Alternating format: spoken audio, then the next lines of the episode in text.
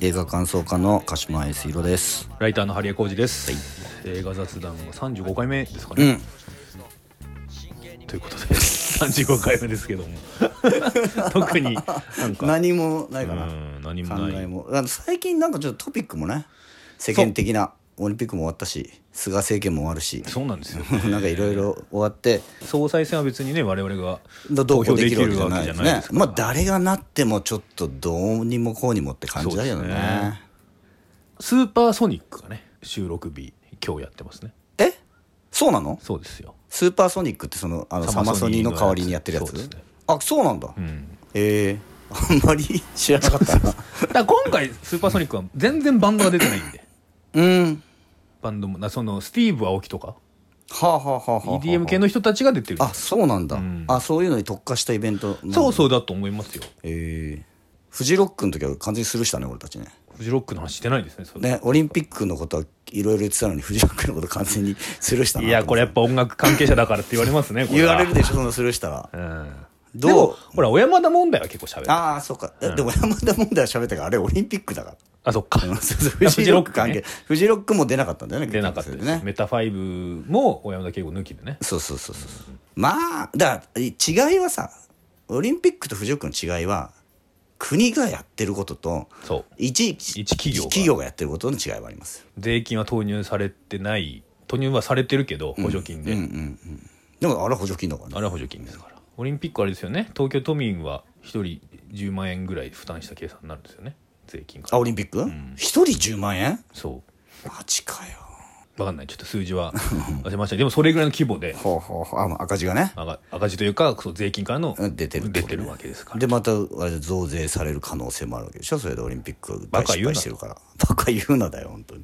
まあフジロックは失敗してもない俺たちが金はそうそうそう取られないからね別に、ただまあフジロックは、まあ、日本のさバンドだけだったじゃない海外から呼べないかそうらですねやっぱりねラッドウィンプスはちょっと出すべきじゃなかったかなっていう気はしてますよそうですね、ラトウィンプスのギターかなんかの人が不倫して活動休止になってましたねうん、でさそれさ俺ツイッターで見てたらさ、多分若い子なんだけど、はいそのそのじ記事そのニュースに対して、なんだよラットもバンプも大好きだったのに何聞きゃいいんだよっていう、ね、心の叫びがツイッターに流れてきたけどいや別に聞きゃいいじゃんと思ったけどね そう別にね浮い気やほんとそうね不倫あれだってさ奥さんとは別れるみたいなことになっててあそうなんですか、っていう感じらしいよただまあその原因はその不倫が原因らしいけどあ そういうことかだからその だじゃあダメですダメですねそれは何のもう弁護のしようがない です弁ね護弁護するつもりはないけど別にじゃあダメだよそそだうれよはいや別にだからやっぱり音楽は聴きゃいいじゃんと思ういや音楽は聞けばいいですよだってそんなビートルズだって さそうじゃないですかだってまああそこら辺のさ世界的な、まあ、あそこのバンドなんかでバンド間でも女の取り合いしてるしさそうそうそうそういやだからなんていうのその先先人がやってるからいいじゃんとは別に思わないんですけど、いやなんかだしいやってるからいいじゃんとも思わないし、いやまあそれこそねこのこの映画雑談の話しましたけど、そのウディ・アレンの映画をはいはい見るのちょっと前と同じには見れないわとはあま思あうけまあまあまあ、どまあ、気持ち的な気ね持ち的にはね、でもなんか聞けなくなったわけじゃないじゃんみたいなうん聞けるからね別に聞けるから別に Spotify から取り下げられたりしてないし、いやだから気持ち的に聞けないんじゃないもう10代ぐらいの子はうんもうそんなやつの作った音楽なんかでももともとそんなやつが作ってるわけだからそうそう そううでも本当そうなんですよその急に悪人になったわけじゃなくて もともとあのお前らが感動してたものはそういうやつが作ってたんだよっていうことだだけだからねあとお前は本当にあれかと、野田洋次郎以外のラッドウィンプスのメンバーに注目してたのかっていうとこも僕は言いたいああ確かにねそう、確かにお前は本当にその人のギターフレーズに感動したのか、っていうでもなんか野田洋次郎を誘ってラッドウィンプスを作ったのはそいつらしいんだよまあだからララッドウィンプスの中でもかなりの重要人物らしいよ知らないけ どちょっとこれこれ以上話 すともうそそのう身のない話になってるよくわからないこうそう上っ面だけの話になってるから知らないんだもん我々二人がラッドウィンプスをそうそうそうそうそうということではいメールが来てます、おえー札幌市の畠山さんから札幌で聞いてくれてる人がいるんですえー、ね、やっぱさすがあれだねインターネットはほら、インターネットの距離関係ないか距ら離も時間も関係ないですか距離も時間もら。関係超越するからね、えーえー畠山さんありがとうございます、はいありがとうございますえードライブ・マイ・カーの感想ですね、うんはいえードライブ・マイ・カー素晴らしかったです、うん個人的にはこの作品は、フランスはトリュフォー監督の映画に影響を受けている感じがしました、うんはい村上春樹の短編集「ドライブ・マイ・カー」の中の独立機関という話の中でもトリュフォーの「夜霧の恋人たち」が引用されていましたほうほうほうお二人はこの映画は何に影響を受けていると思われますかっていうことではあちょっとですねもうなんていうんですかトリュフォーの映画を見てる人がこれを聞いているこのポッドキャストを ね聞いていると逆に俺はこの畠山さん何ですか畠山さんに俺たちの感想を聞いてどう思いましたかって聞きたたいいぐらでいすよね。まあでも割とドライブ・マイ・カーとかはもう真面目にね、我々もね。やったけどさだって俺らはさその、村上春樹でさえ理解できないっていう話をしてたんだよ トリュフを理解できてるわけないと思うないでしょそうかそういう人が一体何に影響ああ、そうですね。そうだ俺はだから俺はだからこの前もそのこの中でも言ったけど、俺の中ではもうそのあの浜口監督は、もうオカルト監督だからはいはいはいはい。そうです。もうホホラーだようん。で、ほら。 J ホラー、だよねだからそういうまあでもそういう不条理なデビッド・リンチとか、うん。そういうものからの影響は受けてはいないと思うけどでもまああるんじゃないかないや、でもあるんじゃないですか。デビッド・リンチとかは。でも、J ホラーみたいなのって、やっぱもう今や、日本の、まあ日本に限らずですけど、ホラーじゃない映画の演出にもめちゃくちゃやっぱ影響を与えてるし、 そうだねこの後ね、やる今回のテーマの映画にも、やっはぱい J ホラー的表現がやっぱ出てくるじゃないですいやいやか。本当そうですよもだから何か不穏さとか、んやばさみたいな、危機感とか、焦り焦燥感とかを出すときに、やっぱ J ホラー的表現っていうのは、やっぱ使われてるよなと思いますよね。まあ、え影響っていうのとはちょっとまた違う話かもしれないですけど、その浜口監督の同世代のね、ん深田浩二監督とかとかなり近いトーンというか、感じるね感じますよね、だからこの二人の影響元ってのが似てるんだろうなとはあ思いますよでもねだから本派で言ったら、んえっと森田芳光監督とかああそうですね、うん、だから割とは、うん、と70年代後半から80年代ぐらいに出てきた監督の影響とかがなるほどなるほどダイレクトなんじゃないかなって気はする、うん森田監督もね日常系あるじゃないですかのようなものもそううんだうんはいはいしまあ最後の、なんだっけ僕たち急行とか、あれに日常系日じゃ常ないですか日常系不条理不条理で不条理がもっと増えていくと家族ゲームとかになるし、でそれその不条理がぐーっていくと黒い家とかになそるうそう そうっそてういホラーホラーにねホラーになるっていうホラーね演出になってくるね、そうだねとかあとは黒沢清監督とかのやっぱり影響もあると思う、確かに確かにで黒沢清監督がはトリフォーとかそういうのの影響を受けてると思うし、あいいんじゃないですか我々はだからその黒沢清森田芳光の影響を感じました ことではい、トリフォーはよくわかりませ ん私も 高校生の時に一回見て以見たの来見たことい全部じゃないですよすごいなな何に見たんだろうなでなんか伝えて帰ってきて見て、うんちょっとうつらうつらしながら見てそのそれも それっきりみたいな感じがありますけど すいません、すいませんねちょっとゴダールまではちょっと見てみようかなって気がするけどトルフォーまでいかなかった やっぱそのなんていうんですか、入門っていうかその、やっぱその名盤全部聞いてみようみたあいなー名作をね名作をって感じうん過去の名で作をその蔦屋でそのうんじゅ 10, 本1000円みたいな時あるじゃないですか、旧作10本1000円セールの時とかにドバッと借りてピンとこないまま返すっていう一応見た一応見たは見た気がしまあすけどでもねその音楽前ドライブ・マイ・カーの音楽やってる石橋さんはねはトいはいリはいフォーす好きよ、ああそうなんだ、でもそういう系のそっち系のあの映画すごい好きそういうやつであれとか市民権とかああサンセット踊りとか見てあこれはこそっちの方がお面白いなってうーんなるほどねあのアート系よりもねちゃんと娯楽テイストの強いそ方うそがうそうそう良かったと話面白いみたいな今見るとまたいいのかもしれないですけどいろいろやっぱりこう勉強が必要だからねそうそうそうそうそうだか知識とかねらやっぱあれじゃないですかジョン・ケージとかもね、ん4分33秒とか、何も演奏してないのウケるっていうだけじゃないじゃないですかやっぱあれっていうのはそまのあそうですよ その文脈があるからコンテクストがある話だからっていう、みたいなことですよねそういうトリフォーとかもそうですね 多分ちょっそうですよとこれ以上あんま分かってないの言うとやばいんでやめまし今日ょうはねず冒頭からずーっとなんかなんか上っ面な話しかして ないよ。ダメだダメだ。もはい。うちゃんとね、うんちゃんとそれはなぜかというとだよ、はいなぜかというと今日これからやる映画がそういうものとは真真逆逆の位置にあるんですよそのそのモードになっちゃってるから今そうそうそう。ということで、今回、えー私、わえー今回私たちがおしゃべりするのは、はいコロの血レベル2ですね。はい、そうですねヤクザ映画ヤクザ、ヤクザスプラッター。ヤクザスプラッター、うんスプラッタ ーヤクザだよスプラッターヤクザ、そうそう。スプラッターモードの方が強いからね強いですよね。もうだ、もうだって、もう話しますけど、やっぱもう、 序盤の、まだ、だから、アバンタイトルですよね。はいの、筧美和子さんが、うん目ん玉潰されるシーンが、やっぱもう、 あれなんて J ホラーでしょ、完全に。あのさうん。筧美和子さんはさ、はいそこそこのいや、もうそうですよ。女優さんじゃないそこそこのかけみやこさん出てきたらさあなんか結構そこああ最後までこの人出てくるんだって、なんか物語にヒロインで全くおかしくないです。ね物語に絡んでくるんだと思うじゃん、もうタイトル出る前に目玉潰されて無残もにう出殺てこさないれからてねなんと言ってもですよ。目ん玉に親指入っていくところが映ってますからね。あれはね資料の腹渡以来だよ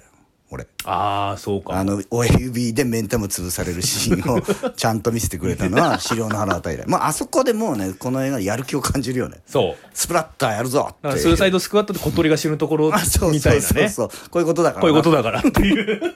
まあ、文句言う、文句言うやつは今帰 れよ。帰れよっていう。だか確かにびっくりしたな。ら鈴木亮平さんが鈴ね。木亮平さんはすごかったね。なんつうか、髪型のこの、変さも相まって。そう ですあと眉毛もなんか、変な剃り方してるよね。なんかやっぱ変ですよ。上林、上林ね。鈴木亮平さん。なんかもうだってさ演じる上、林上林っていうさ、日本語名がついてることにちょっと違和感を感じるぐらい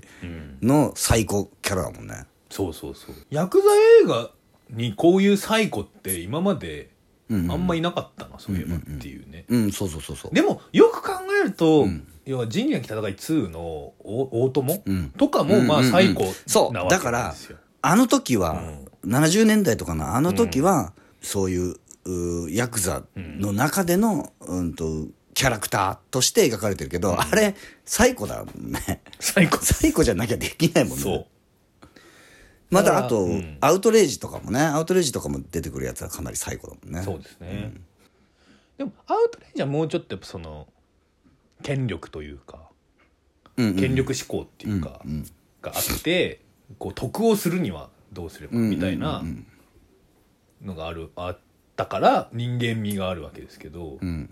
ぱもうこの今回の上林のうん話の通じなんだ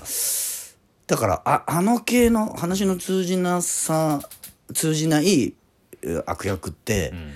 えっと、ノーカントリーのシガーはいはいはいはいはいああれからでしょまあそうですあとまあやっぱジョーカーですよねそのああまあジョーカーがであまあそうねあれね、ヒース・レジャーのねまああれがトップなわけじゃないですか、うんまあその前にサイコっつうのがあるけどねあまあそうまあまあまあまあそそれこそそれはサイコのこサイコパスのことを描いてるから、うんまああれなんだけどだからそのうんとそういうものと、犯罪ものとうんとホホラーとかミステリーとかが、うん、のジャンルがこう混ざってるようなやつっていうのはそういうあたりからだよねそうですね、そうですねもうだからヤクザ組織にとって何が一番怖いかっていうとやっぱ話が通じない人っていうのが一番脅威なんだなって、でもさもともとその俺らが一般の人が一般人がもともとヤクザにとんんに持ってたイメージって話通じないそうそうそうっていう怖さじゃない恐怖じゃないそうだからそのそのもともとあった根源的なヤクザに対する恐怖感みたいなやつを今描こうとするとあれになるのかなってそう思でいましたすね、まあ、だギリギリ防体法が施行されてない時期ですからね、されてない時期の話だっけそうあのでもエンディングであさそうかされて、うんそうだ吉田鋼太郎さんとか親分が逮捕さそうだれるっていうのあがそうだそうだ演じゃ出あてますからヤクザと家族とか素晴らしき世界よのちょっと前の時期の話素晴らしき世界はまあい今じゃないですかあ今かあそうそかうそうでまあヤクザと家家族族ののちょっと前の話なんだそうヤクザと家族の3幕目の前の話ですよね、でもその上林鈴木亮平さん演じる上林はずっと刑務刑務所に入っててそう出てきたらいろいろ変わっちゃってたっていう境遇はヤクザと家族と近いそうですねありがとうか素晴らしい世界と近いもんだから思ったんですけど、その出所っていうシステム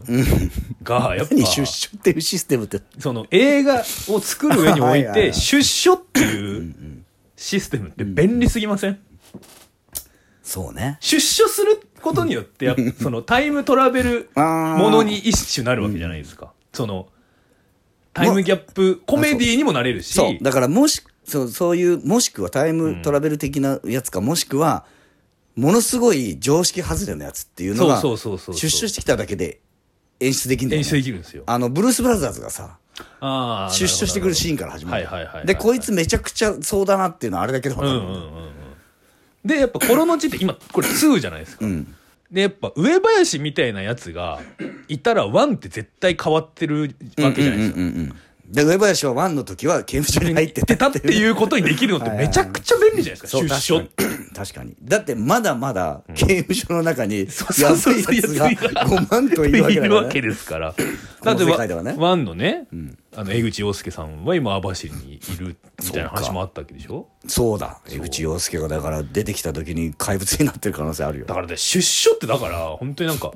刑務所にいたんですよって言ったらどんなやつでも出せるっていうのって、もう そうねあとはだから「素晴らしき世界」とかもそうだったけど、出所する時に看守とどういう あの関係性かっていうことでそいつがどんだけやばいかっていうのがちょっと分かるそうですね。出所だけでもう本当にだからそので出迎えがいるかどうかとか、その出てくるシーンだけで情報がすごいあとねあそこだけでだい詰め込めるぶっていうね。分かるよねキャラクターがね確かにね出てきただけでやばそうだったもんな上林はほんまお世話になりました」みたいな、心にもないこと言う なあの時の監修のね筧美和子さんのおお兄さんの、目目が死んでる感じねそうそうそうそ そうれそうはもうすごかったですけどそうなんだでこれでこの後の面白いところは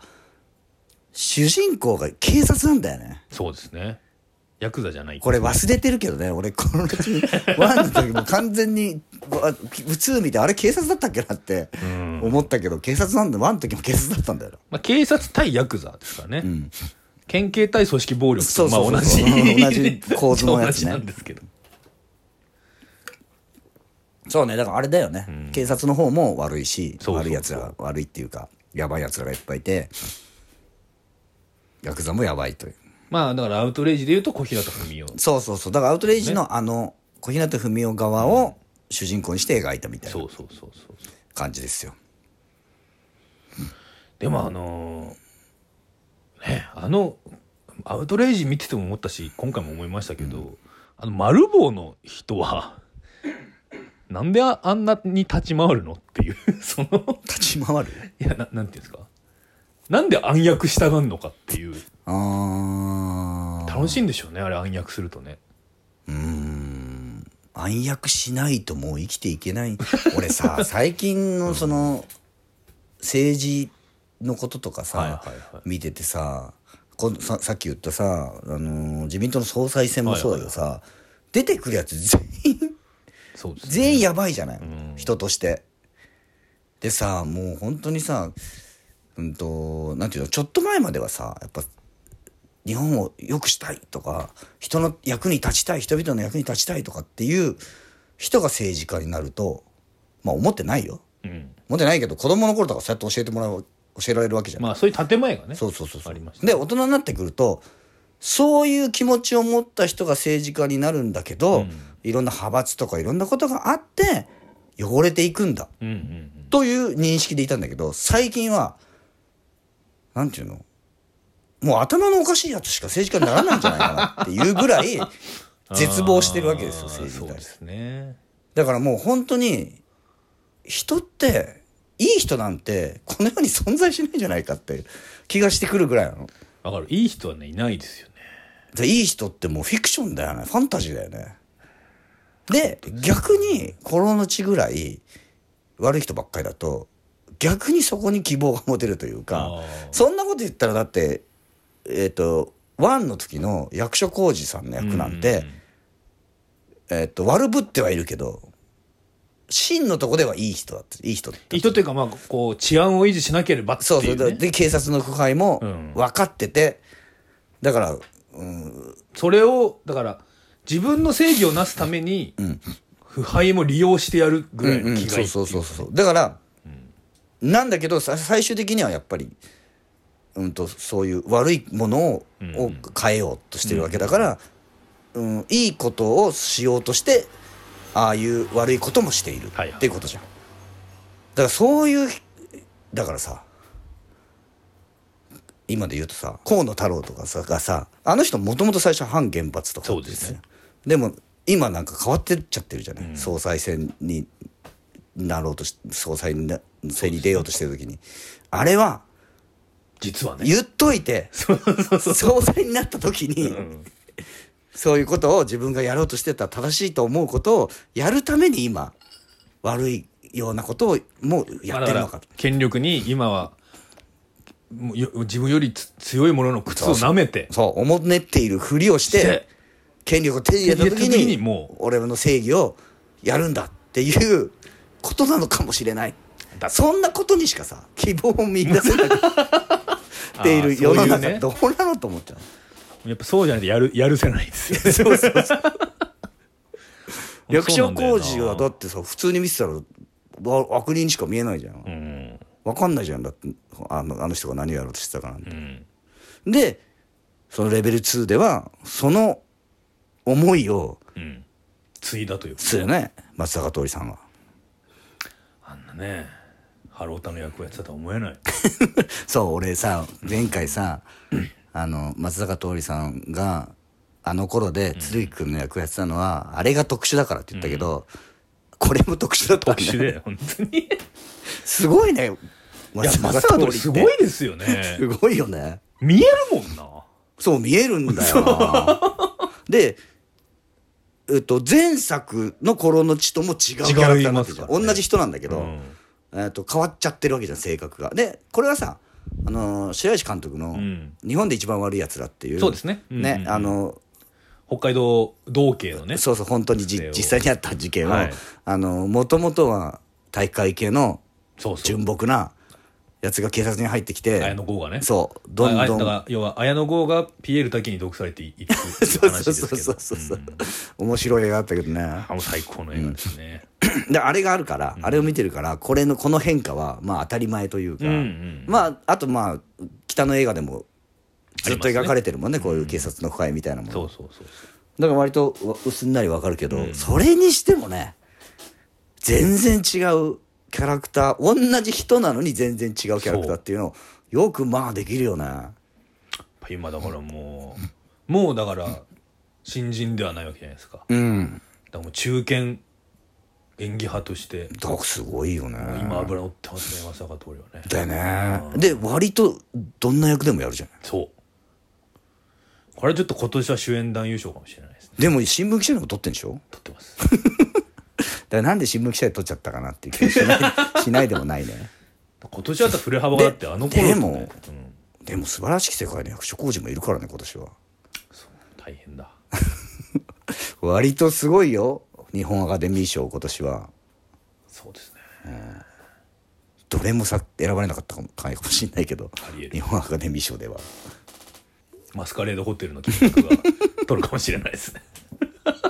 そうかもマスカレードホテルは絶対何かには選ばれる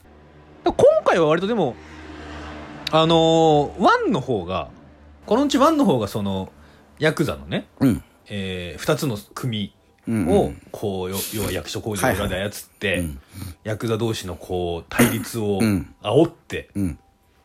みたいなのがあったんで、結構ちょっと複雑な話だったと思うんですけどだしすごいリアルリアリティの話だってそうね今回はもう本当にこの鈴木亮平がやばいっていうだけの映画っていうかストーリー的にまああるんですけどね鈴木亮平のやばいやつに松坂鳥がどう対峙していくか対って峙話していくかってまあそこでそのまあ要は広島県警に裏切られたりとかうーんあそうそうあありまっしたちけどの広島県警の中のやつもあれさうん相棒になるさおおじさん中村梅若さんがやってる、はいあの人な何のためにや出てきたの出てきたのっていうかまあよあれじゃないですか、まあ、梅梅若さんが、えー中村梅若さんがやってたのはせ瀬島さんうんうん瀬島さんがです瀬島ねさんこれは公安なんですよはい公安の人で、まあ、県警と公安が組んで県警と公安の違いがいまいち分かってないんだよな俺はまあこれこう警察組織の中でまあこう警察と公安っていうのが分かれてて分かれてんだ公安部っていうのは要は政治犯とかああなるほどはいはいあとまあその警察の中の不正とかも公安がやるのかななあなあそうなんだ違うかもしれないちょっと今 あんまり詳しく聞かない方がいい、はいまあでも違うんだねそう部署が違うんですよねででそれ多を分組むってことがあるんだはあるんでしょうだから結構これはだからすごいトップシシークレットっていうか、そういう上級作戦だと思うんですようん組んでるってことはねでそのその役所工事のこう継いで、ん松坂桃はいは李い松坂桃李演じる日岡が、うん広島のねうんヤクザをあーまはあ、いいはいはいいようにしてるわけですよはいはいはいはいはいそれはまあなるほだどから県警にとってもちょっとやばい存在なわけだそうだからちょっと日岡のうん権力というか、んパワーバランス的に日岡がちょっと上に行き過ぎてるあかーはいはらいはい要は行っちゃうとこいつ潰そうっていう話なんですよそういう話だったんだそそうのために瀬島さんが来た瀬島さんと組んで、だから最初だから日岡は瀬島さんのことも調べてたじゃないですか、はいはいはいうんそうだでなねんか「あお子さん難病で亡くされたんですよね」とか言ってて「あすいませんちょっと調べさせてもらいました」みたいな、だから日岡は疑ってたの自分のスパイなんじゃないそかもそもね疑ってたんだけど本当にそうだったんですよっていう話、そうだねでもうち呼ばれてそ飯食わせてうもら宮った崎り美と子さんかとね宮だあれもさ本当の夫婦なのかどうかもあれ違いますよと違うってことなんだそ不敬さんうかなんか宮崎美子はわかんないけど役者さんかもしれない宮崎美子が不敬さんだと考えたらちょっと燃えるものがあるそれかもう、なんていうんですか、ツーサイドスクワットみたいに、やっぱ宮崎美子さんが、こう、天才詐欺師みたいな、で捕まってるんだけど、協力しろって言われて、だったらもうちょっ とやるでしょ何かご飯作ってただけだからいやでもあそこで、レコーダーとか回してたのは宮崎美子さんかもしれないですから。ああなるほどね、うん、あと設、設定考えたりするのもね、あれもなんかすごい話だったよねすごい話。こあんのなねことあるのかと思ってないと思うよ。あそこが一番リアリティがない気がしますけどフィクシね。まあそういうこともあるのかもしれないですけど、さすがになんかこの、部屋丸々消えてたみたいなうんそうこだとよはなねい,、ないんじゃないかなそうあそこもだからもうほとんど不条理ミステリーだよ勝利ミステリーみたいな。これがだからその CIA の作戦って言われると、あそういうこともあるのかなと思いますけど。ああだから俺 KCIA にちょっと近いあー、でもそう。テイストだなと思ったのね。うんううんん割とこうリアリティもあるんだけど、リアリティもんとのフィクションのこのバランス感覚みたいなのがぽいなちょっと韓国映画っぽいなっていう感じがあったんだよねあんまり日本国内だとやらないそのスパイもの的なね、うんそうそうそうそうノリも。だからこあこんなことあるのみたいな驚きもあるしだからリ逆にリアルがリアリティがあるからそういうふうに思うのもあるし、急にねフィクションバリバリ全開になってたりするけどねだって、い昔の話って言ったって90年代の話ですからね。そうそうそそそううんな、まあそんなわけないかさすがにっていう、そ の、確かになそうだなねんていうんですか。あの、わかんない。だってもう鹿島さんはもうだってね、え90年二十歳そうだ90年代東京来ても働いてたからねだからそのいくら広島だってたってそんなに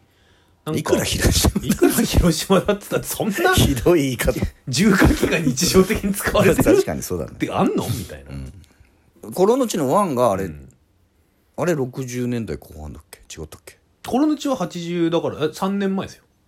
だから87年3年前のとか話うん、88年ぐらいあれそうだったっけそうあまりにも映画の作りが70年代とかっぽいからそうなんですよねだからちょっとそのいわゆる実力ヤクザものをかなり踏襲して作られてると思ういやもともとだからあの東映ヤクザものをもう一回やろうっていうコンセプトでできてるらしいからね最初からねそうそうそうだからねやっぱワンもね、冒頭にいきなり豚のクソ食わされるっていう,、やっぱいいシーンがありますけど、はいあれ88年ぐらいですそんなわけねえなっていう上林がうんコリアンの方で あそうそうそうそでコリアンっていうルーツがあってでその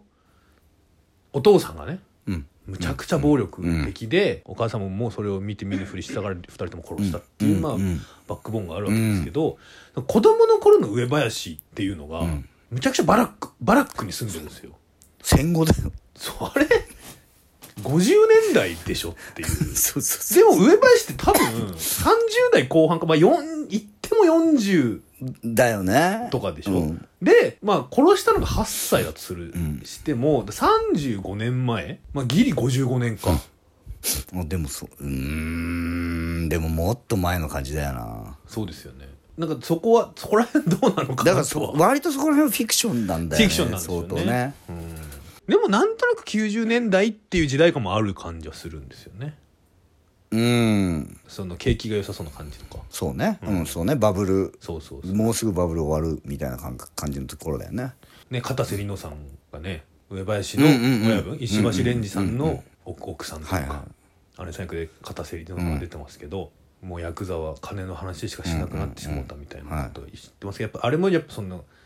要はバブルのね地上げみたいなでのもあがれかあるわけですよね。片瀬里乃さんはん極妻そうのを引きずってあそこに来てるそうそうそうそうだから割とさ、うん、その東映ヤクザものの実力ヤクザものだけじゃなくて、うんその頃からずーっといだからアウトレイジとかまで、んずーっと続いてるいろんなヤクザもののエッセンスが入ってる結構入ってるね、うん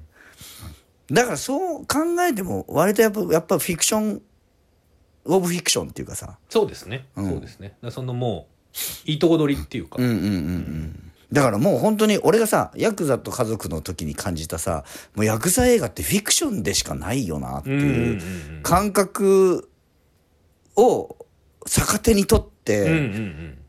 フィクションだからもうこんだけここまでやっちゃっていいでしょここまでやっちゃっていいでしょっていうでそもそも今さコンプライアンス的にもさ、いろいろ難し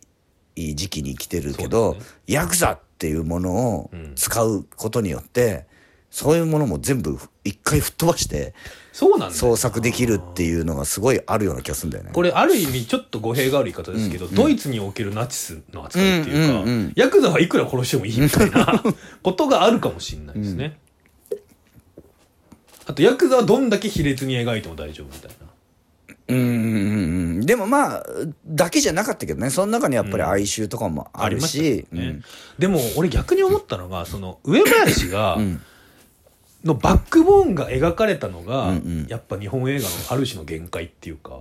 いやでもそれはやっぱりこれまでのヤクザ映画のエッセンスなんじゃないずっ、てことうかん、俺もっとあの卑劣 な卑劣っていうか、いやあ別にあれでいいんですよ上林あれ以上怖くすると本当にもう、本当に怖いから、もそうねう今のまま十分、はいむちゃくちゃ怖いですけど、てかもう純暴力じゃないですうか、んうんうん金もおん金も権力も別にいらねえよ殺すっていうでも感じの上林は、えっと、サイコパスなんだよ。どっちかっていうと、その純、純粋悪というよりは、サイコパスで、だからあの、村上虹郎さんがやってた、うんうんうんうんうんうんうんあの、若いヤクザっていうか、あの、日岡とつながってる。ひよかのスパイですなそう、日岡のスパイとしてヤクザ、チンタね、チンタ、ヤクザの事務所に入り入り出入りしてた、うん、チンタのことを、実は、あの、上林は、すごく、愛情を持って見てたでしょあの昔の俺を見てそ、いうる昔のまあ俺見てるようだったって言わないけど、といさも言うようなそう感じの感じでしょ、でもさ指詰めさせたりとかさそうそうそうシャブ打たせたりとかさ、あれって愛情でやってるんだよ多分